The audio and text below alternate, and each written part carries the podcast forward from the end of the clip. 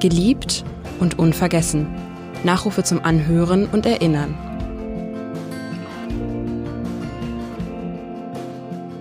Hermann Rieger.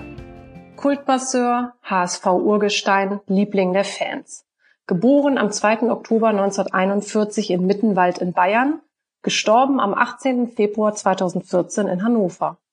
Wer war Hermann Rieger? Wie war Hermann Rieger? Darüber spreche ich mit Norbert Hadeler, dem Vorsitzenden des Fanclubs Hermanns Treue Riege.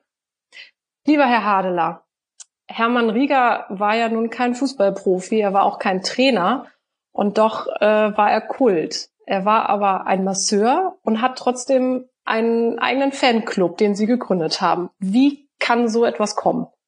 Mein, mein erster Anruf beim HSV ähm, war vier Wochen vor meinem 30. Geburtstag, äh, bin ich auf die Idee gekommen, einen Fanclub zu gründen. Und äh, weil es schon einen Uwe Seeler Fanclub gab, äh, war dann meine Frage beim HSV, äh, was, äh, was sie davon halten würden, wenn wir einen Fanclub äh, zu, zu Ehren Hermann Rieger gründen würden. Und äh, da bin ich gleich äh, auf den richtigen Mann getroffen. Das war damals Uwe Rainer Krause. Mein erstes Gespräch, was ich mit dem HSV geführt habe, hat gleich eine Dreiviertelstunde gedauert und äh, er war begeistert, ja. Aber warum Hermann Rieger? Wie kommt man darauf? Wie muss ein ähm, Mensch sein, der eigentlich eine, ja, keine Rolle einnimmt in einem Verein, die potenziell ihn ins Rampenlicht führt und trotzdem hat er so viele Fans und ist wirklich ähm, beim HSV ähm, eine der Figuren, die man mit dem HSV auch für immer verbinden wird. Wie ist das gekommen? Ja, er war schon seit 1978 beim HSV und äh, im Gegensatz zu Spielern, die ja häufiger mal wechseln, das hat sich ja in der Zwischenzeit noch viel extremer entwickelt, war, war Hermann eben die Konstante. Und äh, ja, als ich ihn dann auch das erste Mal getroffen habe. Das war dann auch äh, mein erster Weg zum HSV. Äh, habe ich ähm, ihn direkt auf der Straße mit, äh, er war mit dem VW-Bus von der HSV-Jugend unterwegs und äh, dreht die Scheibe runter. Ich gehe direkt in die Geschäftsstelle am Roten Baum und Hermann muss anhalten, weil er rot hat und ich darf über die Straße gehen und äh, ja, und dann sage ich, Hermann, wir wollen einen äh, Fanclub äh, mit deinem Namen gründen. Und ja, Burschi habe ich schon gehört und äh, das war, also auch diese Situation war äh, typisch für, für das Ganze. Das ist immer, immer wieder äh, Glück gehabt, äh, immer, ja, es, es lief von Anfang an, kann ich nicht anders sagen. Und es war die beste Idee, dass, äh, dass wir das äh, so gemacht haben, dass wir Hermann äh, genommen haben. Und das hatte er verdient und war für beide Seiten eine, eine tolle Sache. Was hat ihn so besonders gemacht? Warum haben die Fans ihn so sehr geliebt?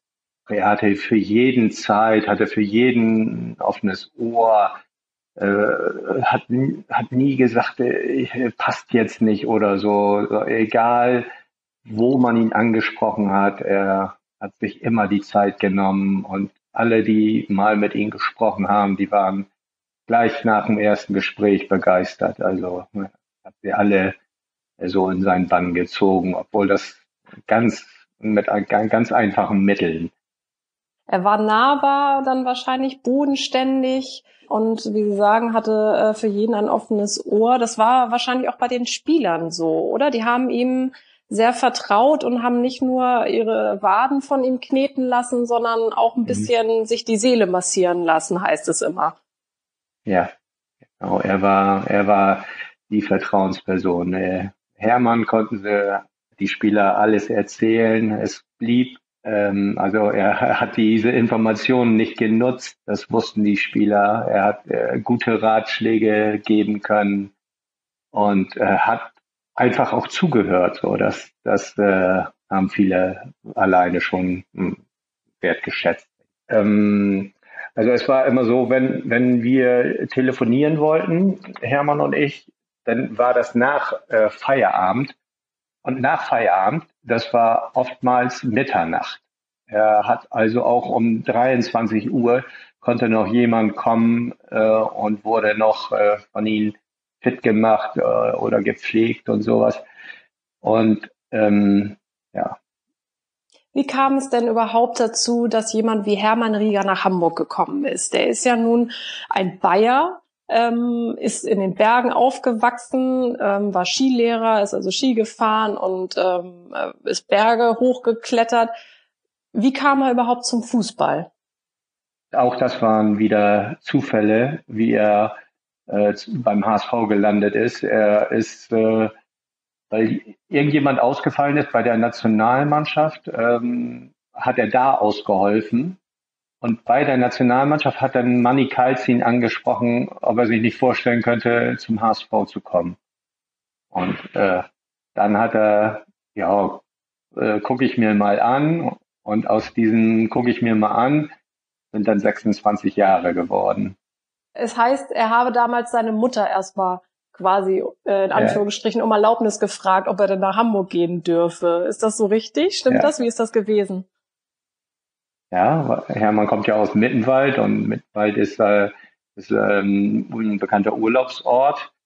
Und äh, dann hat er seine Mutter gefragt, äh, was die davon hält, wenn er mal nach Hamburg gehen würde. Und seine Mutter hat gesagt, ja, die Hamburger, das sind nette Leute. Da soll er ruhig mal, soll er ruhig mal eine Stippvisite machen. Weil viele Hamburger damals dort Urlaub gemacht haben und sie darüber kennengelernt hatte und für nett befunden ja. hatte. Genau. Und konnte Hermann Rieger das später unterschreiben? Hat er sich in Hamburg immer wohlgefühlt? Wollte er mal wieder ja. eigentlich zurück in seine Heimat oder kam das für ihn nie in Frage? Ich denke, umso länger ähm, die Zeit in Hamburg wurde, umso klarer war es, dass er eigentlich nicht wieder zurückgehen würde. Er hat äh, sicherlich immer mal wieder den Gedanken denn gehabt, aber wir haben ja jetzt die Zeit erlebt und äh, dass er es gar nicht aushalten konnte ohne diese Spiele, ohne Hamburg. Als er in Hannover äh, dann gewohnt hat, ist er ständig in Stadion in Hannover, als Felix Magath Trainer in Wolfsburg geworden ist, ist er ständig nach Wolfsburg gefahren und äh, er brauchte immer die Verbindung zum Fußball. Aber hätte es jemals dann ein anderer Verein werden können als der HSV? Sicherlich nicht mehr.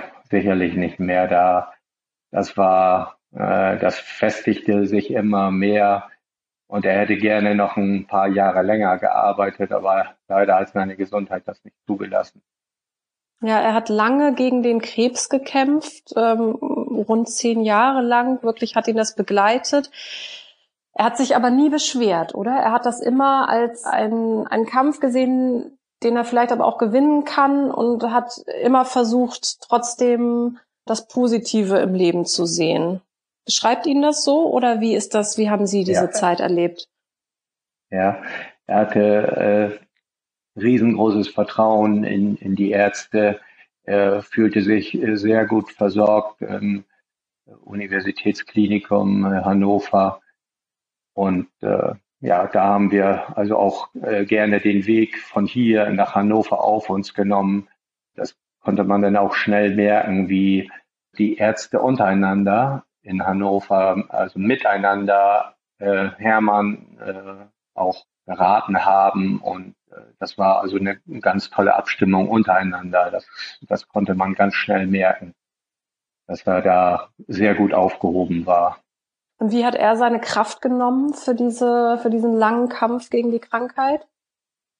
Äh, weil er durchweg äh, ein positiv denkender Mensch ist, hat er, hat er diese äh, Rückschläge immer wieder gut verkraftet. Und als er 2011 äh, äh, hier nach Alfstedt gekommen ist, und wir dann das erste Mal mit ihm nach Hannover gefahren sind und mit dem Arzt darüber gesprochen haben, dass wir eigentlich planen, seinen 70. Geburtstag zu feiern. Das war, gesprochen haben wir im Anfang Februar und äh, der Geburtstag ist am 2. Oktober und da, da sagte der Doktor, also so langfristig könnte man nicht planen.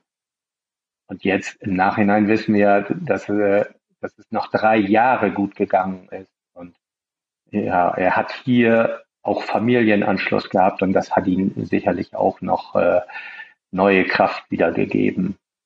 genau, Sie haben es eben gesagt, er ist zu Ihnen gezogen nach Alfstedt aufs Dorf hat, glaube ich, auch eine Zeit lang bei Ihnen gewohnt, hat dann ähm, eine eigene Wohnung bekommen. Wie ist das denn gekommen? Also wie ähm, man zieht ja nicht plötzlich zum äh, Vorsitzenden des mhm. eigenen Fanclubs.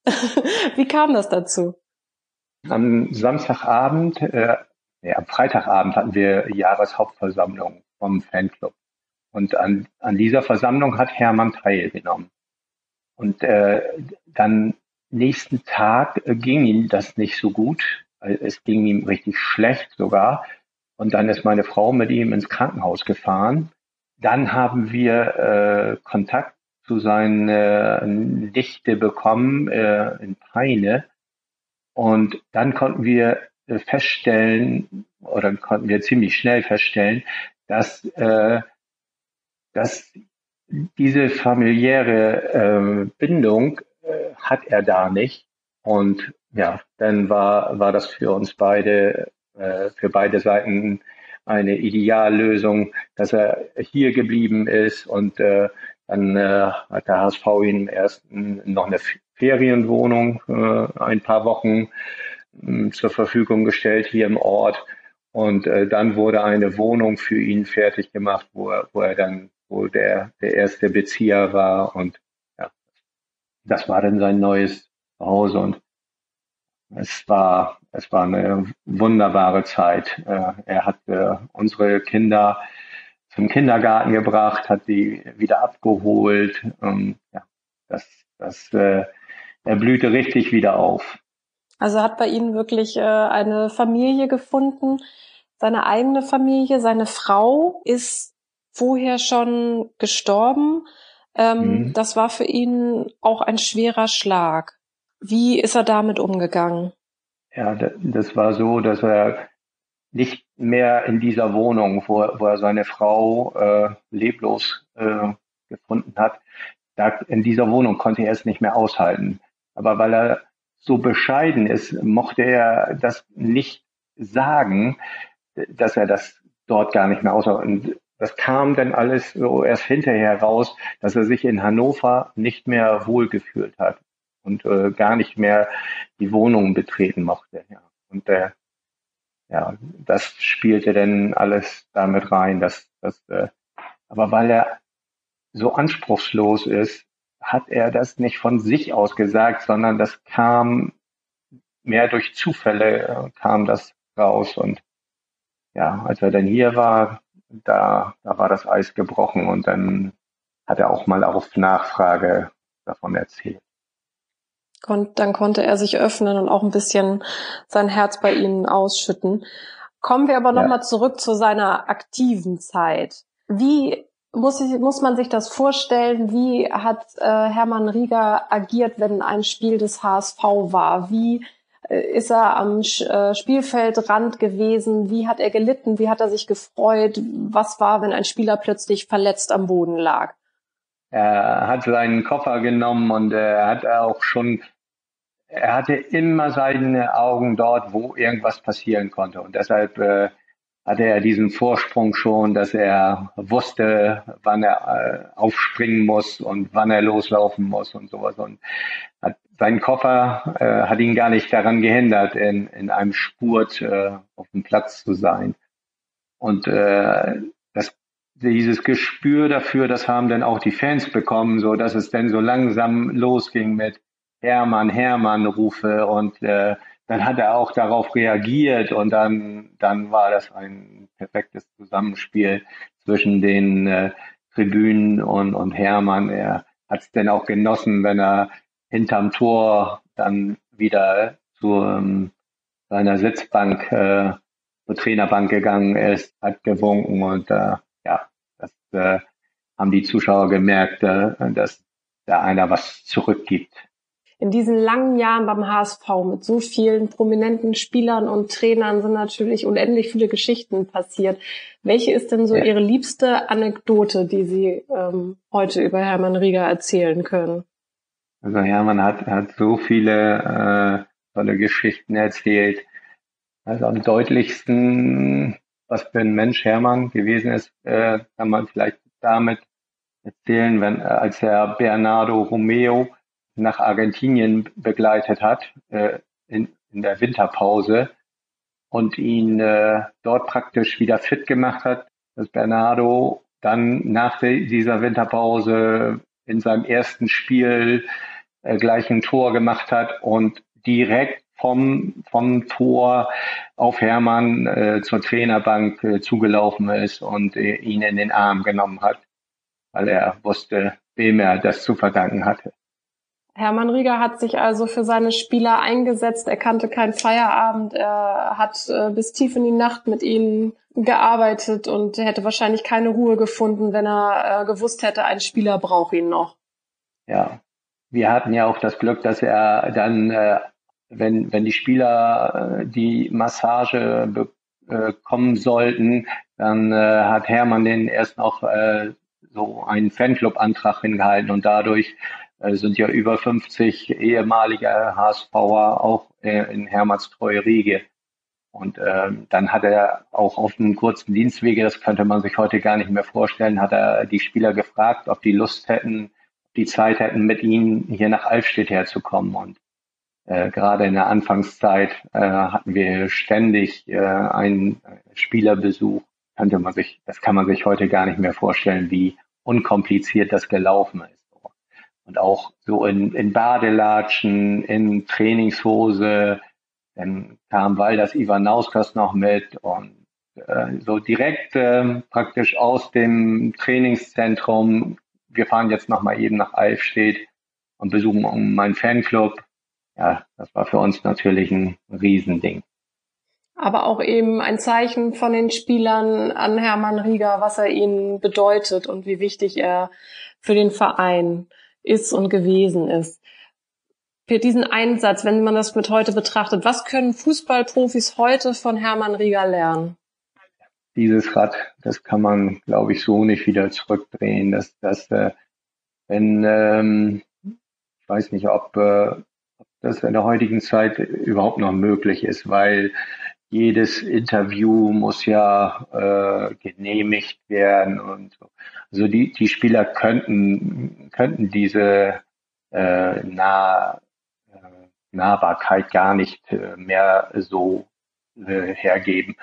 Dadurch, das, äh, das war natürlich für ihn als Masseur auch wesentlich einfacher, dass, äh, er auch nicht von niemandem äh, reguliert werden musste, sondern seine Freiheit, seine Freiheiten auch hatte und die auch äh, voll genutzt hat für, ja, für Fans. Er, war, er hat immer wieder gesagt, dass für die Fans muss man da sein und er war immer, immer, das war sein, sein Leben, für die Fans da zu sein.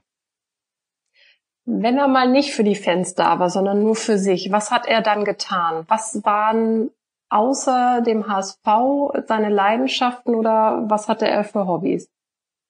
Also er hat sehr gerne hat er äh, sich für wohltätige Sachen äh, eingesetzt. Er war für die Kinderkrebshilfe in Hannover da.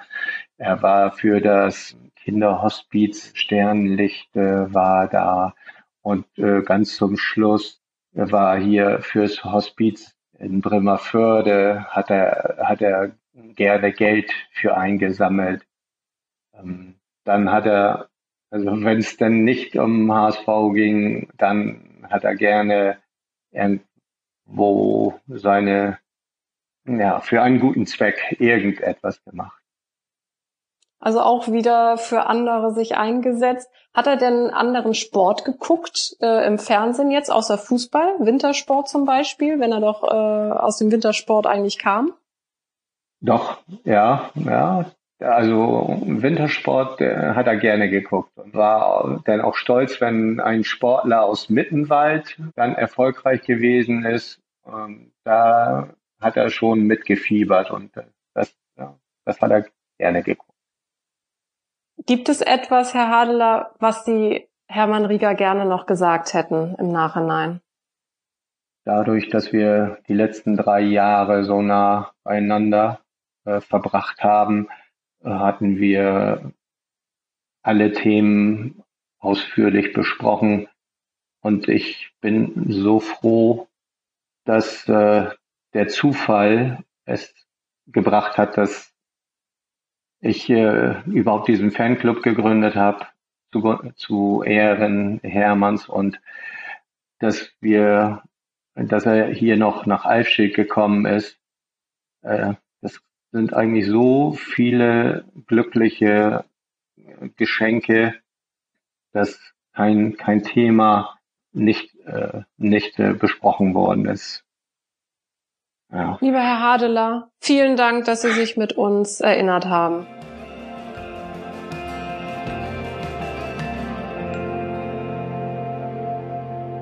Weitere Podcasts des Hamburger Abendblatts finden Sie auf abendblatt.de slash podcast.